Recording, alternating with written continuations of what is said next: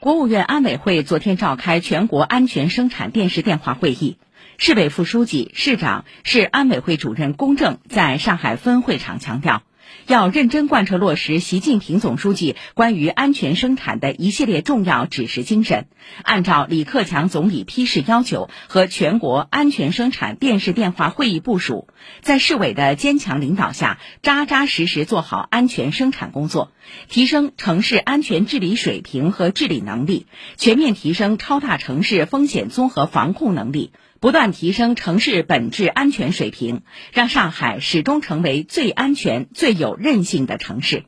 市领导吴清、彭陈雷、张维出席。